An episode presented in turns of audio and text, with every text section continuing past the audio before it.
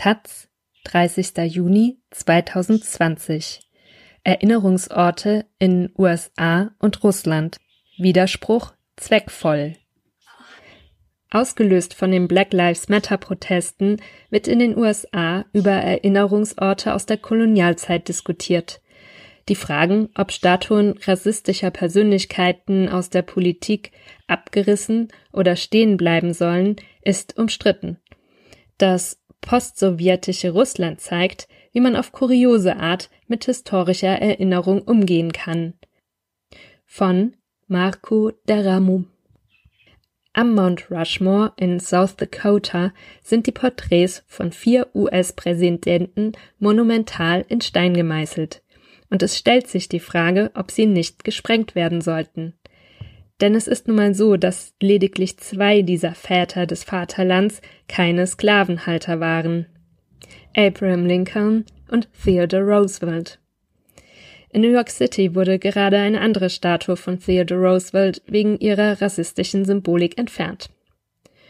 George Washington hingegen besaß 300 Sklaven, während Thomas Jefferson nicht nur mehr als 600 Menschen als sein Eigentum betrachtete, sondern auch mit seiner Sklavin mehrere Kinder zeugte.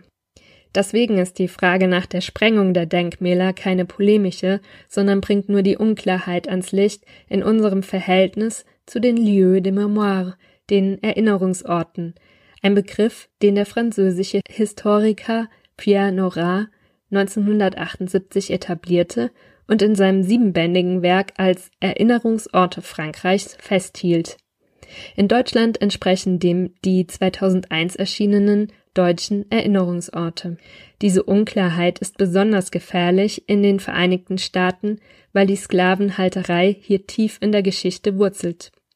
Denn Sklavenbesitzer waren nicht nur die Präsidenten Washington und Jefferson, sondern auch James Madison, James Monroe, von dem die berühmte Monroe-Doktrin stammt, Andrew Jackson, John Tyler, James Polk und viele andere.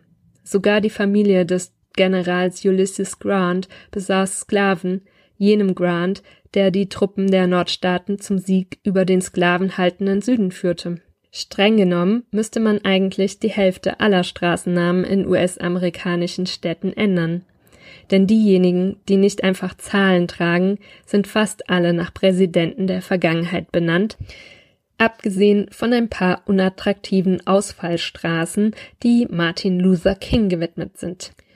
Hier bewegen wir uns in einem Dickicht, wo wir die Trennlinie ziehen wollen zwischen dem, was eben die Geschichte eines Landes ist, und dem, was politisch auf der Tagesordnung steht.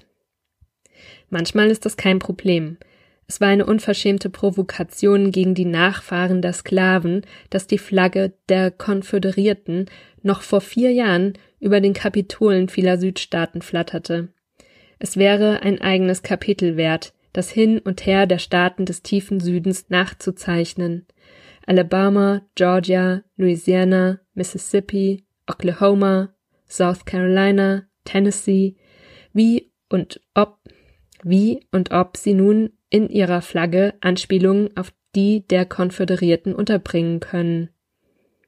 Niemand wird die Statue von Jefferson Davis in Richmond vermissen, Präsident der Südstaaten im Bürgerkrieg 1861 bis 1865. Oder die von Admiral Raphael Sammis oder all die anderen Denkmäler für die Soldaten des Südens, die überall in den Dixie-Städten stehen und die von den Black Lives Matter Demonstrationen gestürzt oder von den Städten entfernt wurden. Heikel wird es bei der Statue von Christoph Kolumbus, denn unmittelbar politisches Provokationspotenzial sehe ich dort nicht sehr viel. Wir wollen nicht in einer Welt leben, die Denkmäler errichtet und sie dann niederstürzt, um sie später wieder neu aufzustellen, in der Erinnerung heilig gesprochen oder verdammt wird. Andernfalls wären wir wie die Taliban, die 2001 den Buddha von Bamiyan sprengten oder wie die fanatischen Hindus, die 1992 die Babri-Moschee im nordindischen Ayodhya zerstörten.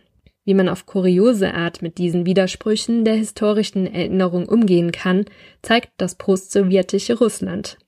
Nach dem Untergang der UdSSR wurde aus Leningrad wieder St. Petersburg. Das wissen alle. Was nicht alle wissen, ist, dass die Region Oblast weiterhin Leningrad heißt. Noch merkwürdiger ist der Fall Jekaterinburg, jene Stadt, in der Zar Nikolaus II. samt Familie 1918 ermordet wurde. In der sowjetischen Zeit hieß die Stadt Sverdlovsk, nach dem Funktionär Jakov Mikhailowitsch Sverdlovsk, der die Romanows hatte erschießen lassen. Seit 1991 ist die Stadt wieder nach der Zarin Katharina die Große benannt, die Oblast heißt jedoch weiterhin Sverdlovsk. Und nicht nur das. Die große Straße, an der das neu errichtete Denkmal für das Martyrium der Familie Romanow steht, ist die Sverdlovsk-Straße, die dann im Weiteren den Namen wechselt und Karl-Liebknecht-Straße heißt. Das gleiche Spiel in Irkutsk, nahe dem Baikalsee. Die große, Karl Marx gewidmete Straße mündet in einen Platz, auf dem die Statue von Alexander III. steht, dem reaktionärsten Zar des 19. Jahrhunderts. Im fernen Osten Russlands, in Wladiwostok, steht ausnahmsweise kein Lenin und kein Marx im Zentrum. Die Stadt war eine Hochburg der Weißen im Bürgerkrieg und das macht sich schon gleich bei der Ankunft bemerkbar. Im Wartesaal des Endbahnhofs der Transsibirischen Eisenbahn steht ein kleiner Altar, der dem damaligen Zarewitsch Nikolaus II. gewidmet ist, der die Linie 1891 eingeweiht hatte. Und doch heißt der zentrale Platz dieser Metropole der Konterrevolution Platz der Sowjetmacht. Das klarste Beispiel eines solchen historischen Synkretismus, der die unvereinbaren Gegensätze der Historie in sich vereint, ist jedoch ein Klassenzimmer in einer Schule in Krasnojarsk am Fluss Jenisei, die ich besuchen konnte. Auf der Wand hinter dem Lehrerpult, auf den durch die Tafel getrennten Seiten, findet sich links Zar Nikolaus und rechts Lenin. Der einzige, der in Russland keinen Eingang findet in die große historische Versöhnung, ist Stalin. Und doch ist dieser Eklektizismus nicht unschuldig. Durch ihn lugt immer schon der Chauvinismus hervor.